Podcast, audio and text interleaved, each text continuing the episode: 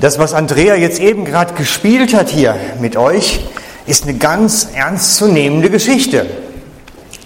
Vielleicht ist äh, der Doktor mit geistlich nicht unbedingt derjenige, der jetzt so das Körpertemperatur misst, aber vielleicht kann man ja was anderes auch messen. Und zwar möchte ich der Predigt voranstellen einen Bibeltext aus der Offenbarung. Offenbarung 3 ab Vers 15. Ich kenne deine Werke. Du bist weder kalt noch heiß. O wenn du doch kalt oder heiß wärst, so bist du nur lau und weder kalt noch heiß. Darum werde ich dich aus meinem Munde ausspeien. Die Bibel sagt uns an der Stelle, wir sollen heiß sein. Wir sollen Temperatur haben. Vielleicht Fieber, vielleicht sowas ähnliches. So eine Temperatur des Herzens. Eine Temperatur, die in uns etwas zum Brennen bringt. In uns brennt. Aber die Bibel sagt hier zur Gemeinde in Laodicea, ihr seid weder kalt noch heiß. Ihr seid nicht brennend, aber ihr seid nicht abgelöscht. Ihr seid irgendwo dazwischen. Und Gottes Wille ist, dass wir heiß sind, dass wir brennen, dass wir brennen in der Liebe zu Christus. Und so schreibt dann nachher der Offenbarungstext dann später weiter in Vers 19, steht unten drunter, so kehre um und werde wieder brennend. Und das möchte ich heute voranstellen. Dem Wunsch Gottes an uns, an jeden persönlich von uns, dass wir brennen. Dass wir brennen in der Leidenschaft für Christus, dass wir brennen in dieser Liebe zu ihm. Das ist der Wunsch Gottes für uns. Nun können wir natürlich nicht ein Fieberthermometer in den Mund stecken und sagen, so, da stehe ich jetzt wirklich. Und darum möchte ich heute Morgen euch so, so ein bisschen was davon erzählen. Von diesem Brennen, wie das geht in uns, wie das funktioniert und was da in uns passiert. Es ist Gottes Wunsch, dass wir brennen, dass wir diese brennende erste Liebe für ihn haben, für den Sohn Gottes.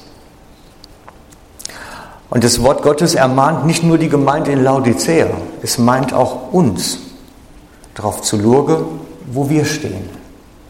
Genau hinzuschauen, wo stehe ich persönlich. Er möchte, dass ich ganz persönlich brenne in der ersten Liebe.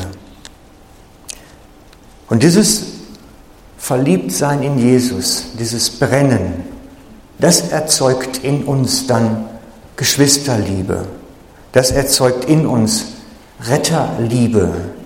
Das erzeugt in uns Feindesliebe. Die Liebe zu Christus erzeugt das in uns. Und das steht vor allem vor allem. Und das unabhängig von den Lebensumständen, in denen wir gerade sind. Freunde, es fällt doch so leicht, begeistert zu sein von Jesus, wenn alles glatt läuft.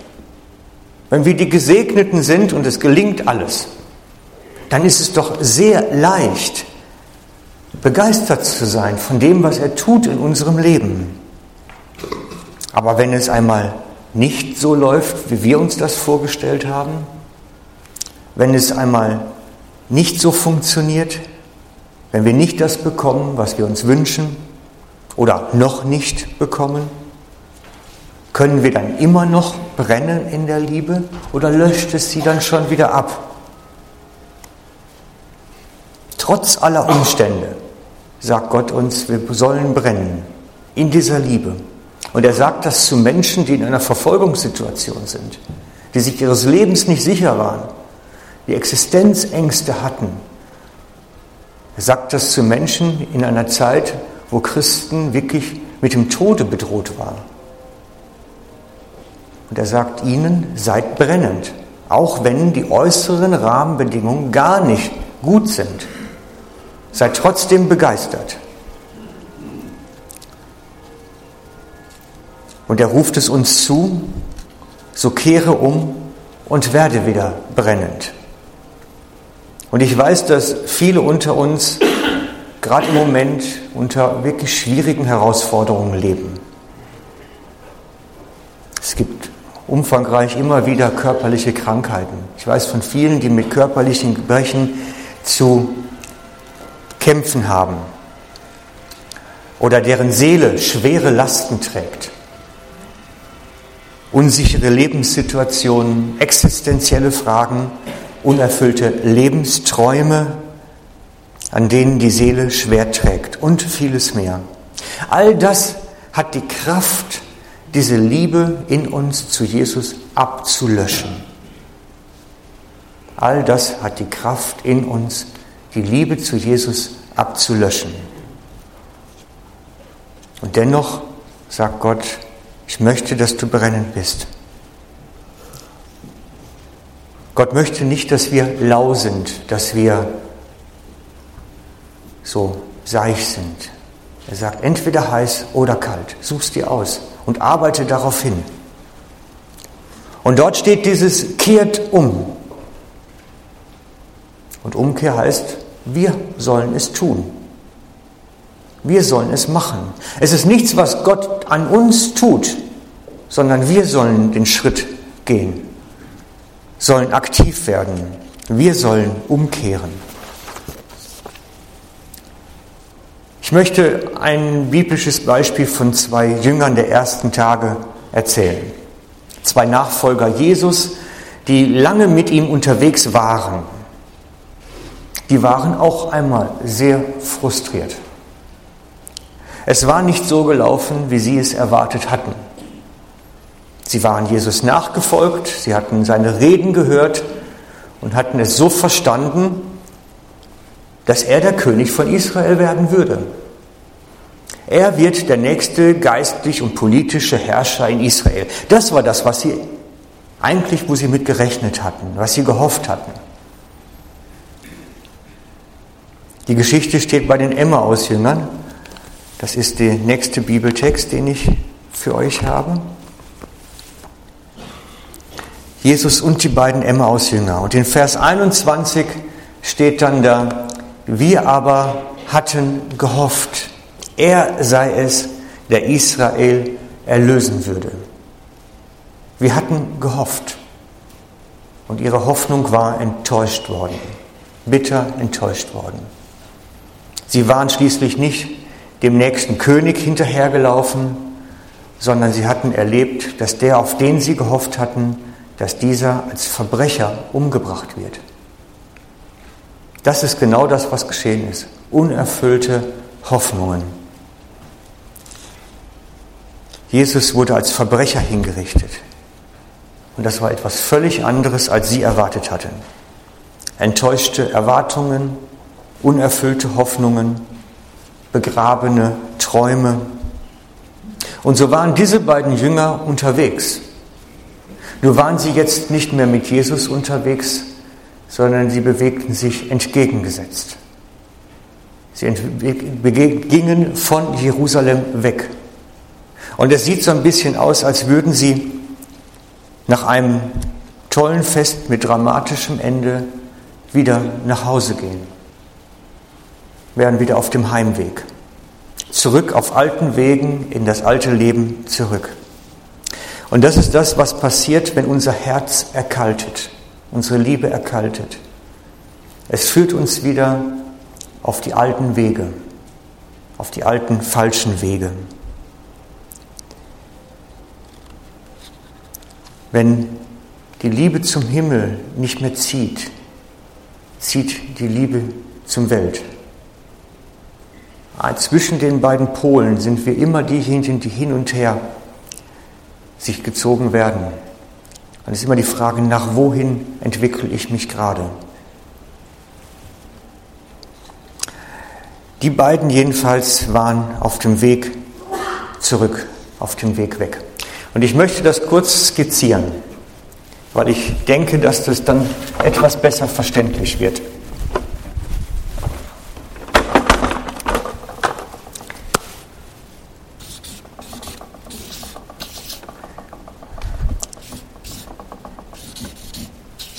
Die beiden Jünger unterwegs zurück. Das heißt, sie waren am Anfang ganz begeistert gewesen von Jesus. Ich male mal die Wolke für den Himmel und den Globus für die Erde, damit wir die Orientierung behalten. Sie waren ganz begeistert von Jesus. Die erste Liebe war entzündet, als sie mit ihm unterwegs waren. Und dann kam die Enttäuschung, als er hingerichtet wurde. Und sie waren zurück auf dem Weg. Und das könnte man so als diese Liebesbrennkurve bezeichnen. Es ist die Kurve, wenn es nicht so läuft, wie wir uns das erhofft hatten, wenn die Enttäuschungen da sind. Und in der Geschichte bei den Emmaus-Jüngern geschieht dann Folgendes, dass Jesus ihnen auf diesem Weg begegnet. Er begegnet ihnen. Er sucht sie auf dem Weg in die falsche Richtung. Ganz bewusst. Im Verborgenen, im nicht sofort Erkennbaren. Sie erkennen ihn nicht einmal. Steht dort. Das heißt, er ist mit ihnen gelaufen ohne dass sie ihn als solchen, als Jesus erkennen konnten. Und nicht mal, als er sie anspricht. Und das ist das, was ich beobachte, wenn Menschen sich auf der Abwärtskurve befinden, sucht Jesus sie. Er möchte nicht, dass sie diesen Trend haben in ihrem Leben, diese Entwicklung gehen. Er möchte sie da herausführen in die alte Leidenschaft zurück. Und die Emmaus-Jünger spüren, dass irgendwo auf dem Tiefpunkt der Enttäuschung ihr Herz anfängt wieder zu brennen. Und sie sprechen zueinander, brannte nicht unser Herz. Das ist auf der nächsten Folie. Nein? Ach, das war in der noch. Brannte nicht unser Herz in uns? Genau, das ist der Vers 32 dann bei der Geschichte der Emmaus-Jünger. Brannte nicht unser Herz, als er mit uns redete, als er unterwegs war. Und das ist genau das, was immer in uns dann wieder entstehen soll. Das brennende Herz, die hohe Temperatur, die Begeisterung, diese Liebe, das ist das, was in uns geschieht. Sie hatten die Kurve gekriegt, die Kurve nach oben.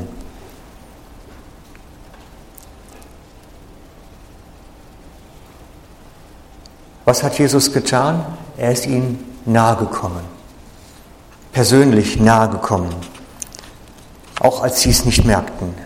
Er hat zu ihnen gesprochen in der Gestalt eines Mannes, den sie nicht kannten oder nicht erkennen konnten in dem Moment. Und er bewirkt in ihnen etwas, was neu zu dieser Liebe führt. Fassen wir einmal zusammen. Es gibt Lebenserfahrungen und Umstände, die sind gefährlich für unser geistliches Leben, für unsere Liebe zu Christus. Sie sind gefährlich, weil sie in uns etwas ablöschen, weil sie die Kraft haben, das Feuer der Liebe zum Erlöschen zu bringen, zum Dämpfen zu bringen. Und das sind oftmals Enttäuschungen, unerfüllte Erwartungen, begrabene Träume. Das ist das, was diese Kurve nach unten bringt. Unser Fieberthermometer der leidenschaftlichen Liebe geht nach unten. Immer wieder von einem, eigentlich hätte man das rot und blau machen müssen, von einem roten, glühenden Bereich zu einem blauen, unterkühlten. Das ist das, was passiert. Und der Offenbarungstext sagt uns, kehrt um. Das heißt, Jesus möchte, dass wir selber hier die Kurve kriegen. Sein Ansinnen kriegt die Kurve. Und das, was dann passieren soll in uns, das haben wir einmal heute Morgen Nachtanken genannt. Unser geistliches Leben muss mit neuem Brennstoff versehen werden.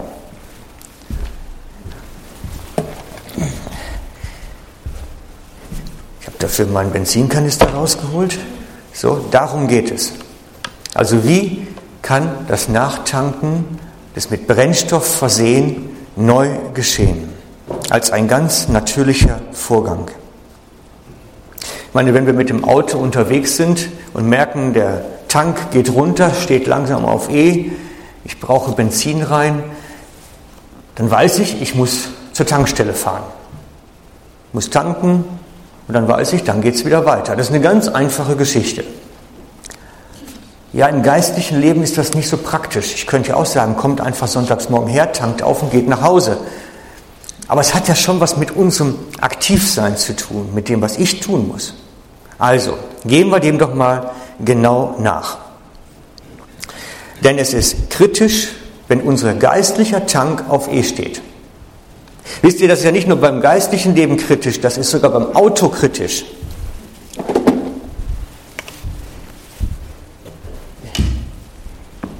Ich habe die Tage einen Bericht gelesen von einem Auto, das in der Baustelle scheint hier bei uns zwischen Egerking und hier vorne Auftringen liegen geblieben ist in der Baustelle, weil er keinen Sprit mehr hatte. Natürlich ganz toll, weil da gibt es natürlich keinen Pannenstreifen. Und der gute Mann hat sich nachher fürchterlich darüber aufgeregt, dass er eine riesige Buße bezahlen sollte. Und dann hat das Gericht geurteilt und hat gesagt, nein, wer nicht genug Benzin im Tank hat, fährt ein nicht verkehrssicheres Fahrzeug. Er hätte darauf achten können. Und er musste 300 Franken Buße zahlen. Das ist ein bisschen teurer als eine neue Tankfüllung voll. Wir sehen, es kann teuer werden, mit leerem Tank durch die Gegend zu fahren. Und es kann auch vom geistlichen Leben her unangenehm sein, wenn man immer so an der Reserve herschlittert. Dann ist die Gefahr, dass wir auch dort liegen bleiben. Jesus erzählt das selber. Das habe ich mir nicht ausgedacht. Bitte denkt nicht, ich denke mir das aus. Jesus sagt das selber. Man kann liegen bleiben, wenn der Tank zu leer ist. Und er hat das erzählt in dem Gleichnis mit den zehn Jungfrauen. Und das lesen wir jetzt gemeinsam. In dieser Zeit wird es mit dem Reich, das der Himmel regiert, wie mit zehn Brautjungfern sein, die ihre Fackeln nahmen und dem Bräutigam entgegengingen. Fünf von ihnen handelten klug und fünf waren gedankenlos. Die Gedankenlosen nahmen zwar ihre Fackeln mit, aber keinen Ölvorrat. Die Klugen dagegen hatten neben ihren Fackeln auch Ölgefäße mit. Als nun der Bräutigam lange nicht kam, wurden sie alle müde und schliefen ein. Um Mitternacht ertönte plötzlich der Ruf, der Bräutigam kommt, geht ihm entgegen. Da standen die Brautjungfern auf und richteten ihre Fackeln her. Die Gedankenlosen sagten zu den Klugen, Gebt uns etwas von eurem Öl. Unsere Fackeln gehen aus. Doch diese entgegneten, das geht nicht. Unser Öl reicht unmöglich für uns alle. Geht doch zu einem Kaufmann, holt euch welches. Während sie noch unterwegs waren, um Öl zu kaufen, kam der Bräutigam. Die fünf, die bereit waren, gingen in den Hochzeitssaal. Dann wurde die Tür verschlossen. Schließlich kamen die anderen Brautjungfern und riefen, Herr, Herr, hilf uns doch, hilf uns auf. Nein, Herr, Herr, mach uns auf. Doch der Bräutigam wies sie ab. Ich kann euch nur sagen, dass ich euch nicht kenne. Seid also wachsam, schloss Jesus, denn ihr kennt weder den Tag noch die Stunde. Es geht um Lampen. Ich habe mal solche Lampen mitgebracht, um die es geht.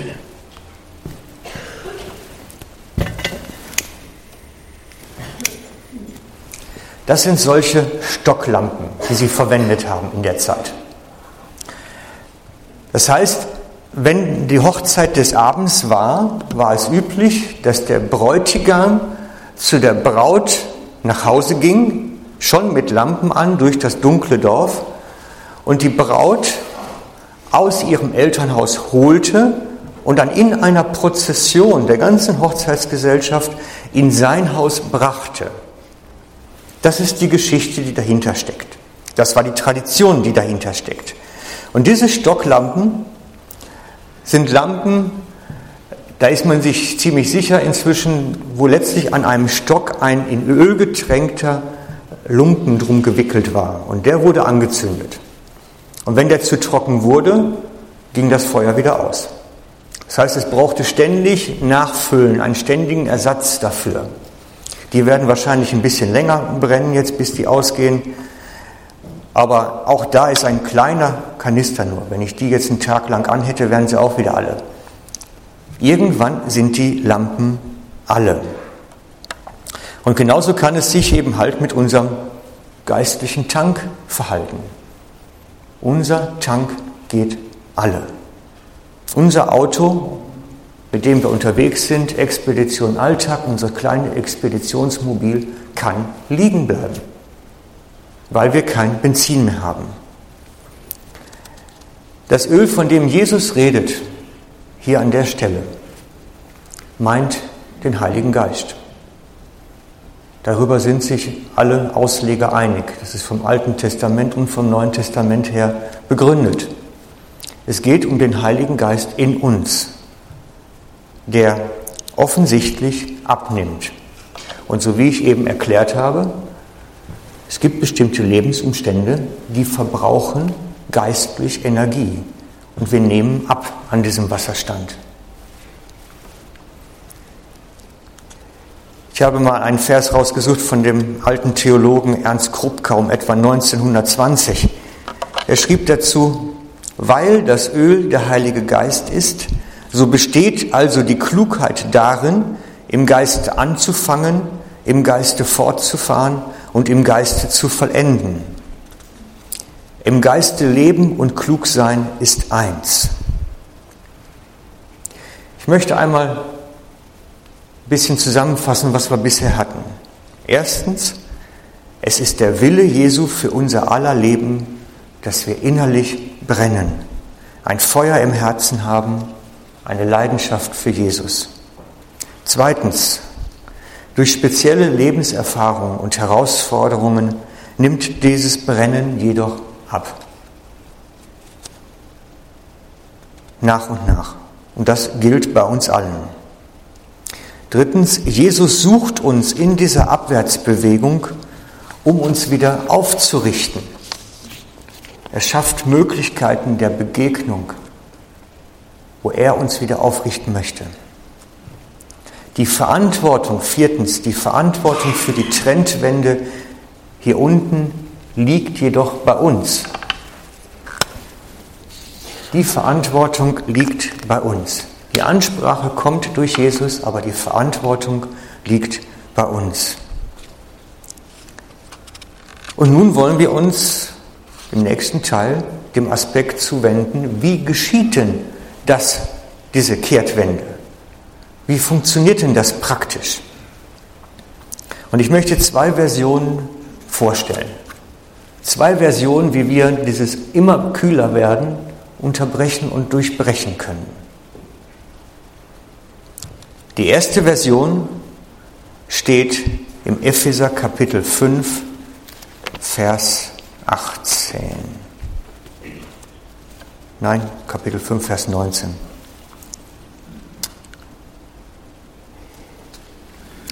Paulus beginnt damit den Abschnitt, aber werdet voll Geistes. Werdet voll Geistes, danke. Die Zeitform, in dem das im Griechisch steht, meint etwas permanent Geschehendes oder immer wieder Geschehendes, aber unvollendet. Das ist die Zeitform. Permanent immer wieder geschehend und trotzdem unvollendet bleibend. Das heißt, es geht darum, dass wir immer wieder erfüllt werden, aufgefrischt werden im Heiligen Geist. Etwas, was immer wieder geschieht. Und jetzt ist natürlich die Frage, wie geschieht das?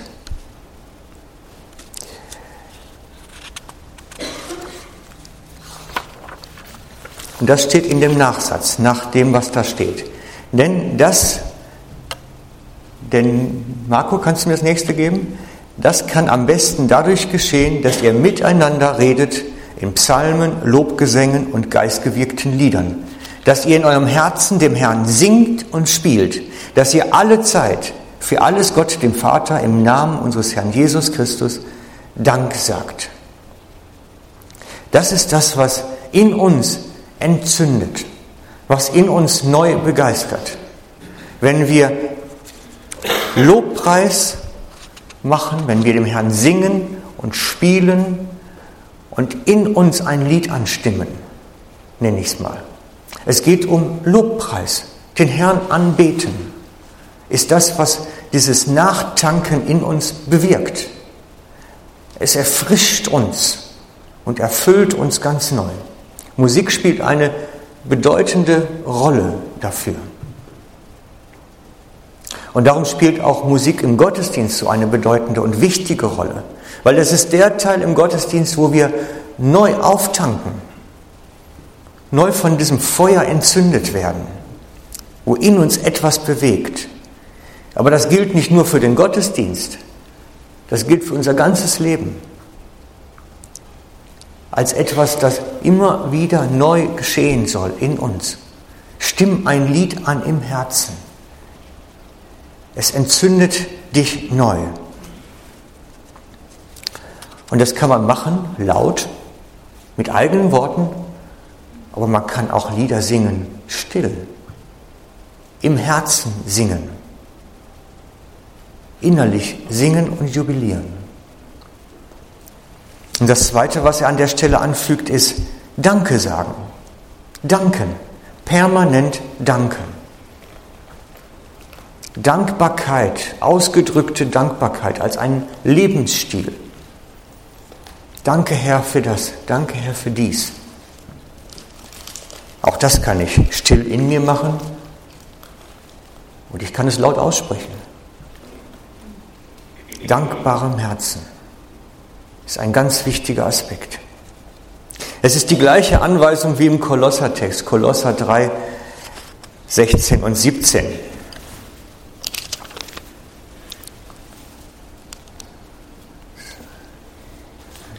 Singt eurem Gott in Psalmen, Hymnen und geistgewirkten Liedern mit dankerfülltem Herzen, im Bewusstsein der, der euch geschenkten Gnade. Es ist eine Anweisung an die Gemeinde, Anweisung an die Gläubigen. Singt und spielt mit dankbarem Herzen. Musiziert. Bringt Gott Anbetung. Es bewegt in euch etwas. Es entzündet die Herzen neu. Lobpreis ist also grundsätzlich ein Erbauungsmittel zum Nachtanken damit unser geistlicher Tank aufgefüllt ist und wird. Mit Lobpreis schaffen wir den Turnaround, die Umkehrwirkung, dass aus einem immer kühler werdenden Herz ein immer brennend werdendes Herz wird. Wir werden das gleich zusammen machen. Darum haben wir die Predigt extra vorab genommen. Wir werden gleich eine Zeit haben, wo wir gemeinsam Lobpreis machen, den Herrn anbeten, mit ganzem Herzen ihm Ehre geben. Und es wird an uns etwas geschehen. An uns wird es eine Seite in uns anklingen und es wird uns bewegen. Und das ist das, was Gott möchte. Er möchte, dass diese Seite in uns wieder beginnt zu spielen.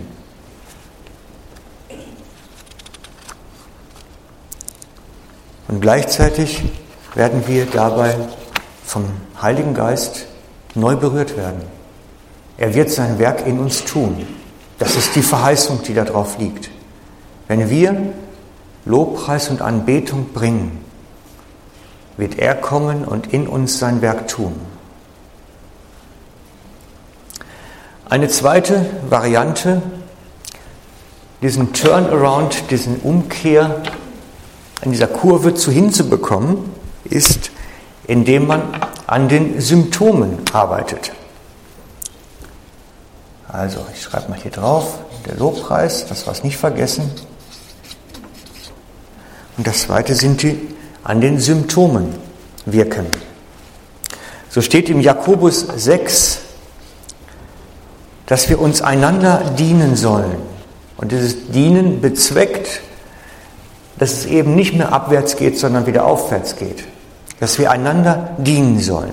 Jakobus 6 steht, dass wir füreinander beten sollen, dass wir einander dienen sollen im Gebet, damit unsere Seele vom Herrn berührt werden kann, damit an uns etwas geschehen kann. Und etwas genauer wird es in Markus 16 ausgeführt, wo steht, dass wir einander die Hände auflegen sollen und füreinander beten sollen. Und auch das werden wir heute Morgen anbieten, dass jeder genau das erfahren kann, dass er mit seinen Sorgen kommen kann und diesen geschwisterlichen Dienst von Gebet und Segnung empfangen kann. Gott möchte wirken in unserem Leben.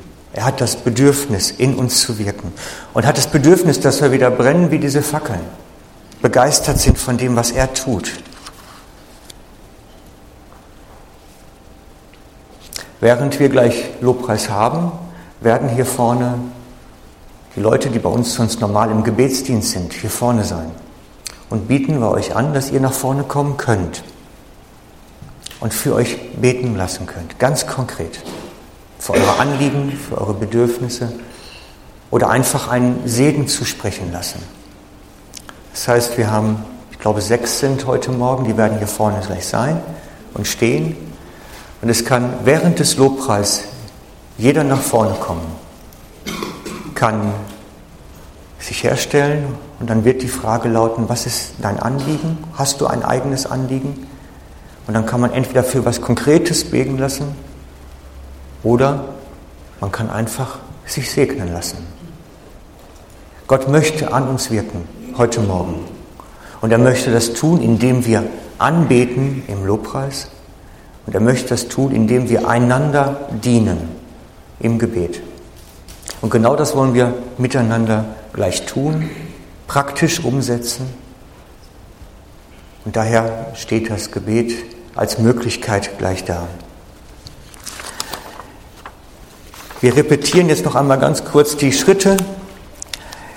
Jesu Wille für unser Leben ist, dass wir innerlich brennen in unserer Liebe zu Jesus durch, durch spezielle Lebenserfahrungen und Begebenheiten nimmt dieses Brennen jedoch bei uns allen nach und nach ab. Drittens, Jesus sucht uns in der Abwärtsbewegung, um uns wieder aufzurichten. Viertens, die Verantwortung für die Trendwende liegt jedoch definitiv bei uns, dass wir uns aufmachen und Gottes Angebote nutzen. Fünftens, wir kommen heute Morgen zusammen, um den Herrn zu anbeten, ihm Ehre zu geben und werden dadurch in dem Moment des lobpreisenden Herzens ganz neu mit seinem Heiligen Geist erfüllt. Und sechstens, wir wollen einander dienen im Gebet und in dem Füreinander beten. Und genau das wollen wir jetzt praktisch machen, wollen den Herrn anbeten und wirklich unser Herz öffnen für das, was er an uns tun möchte.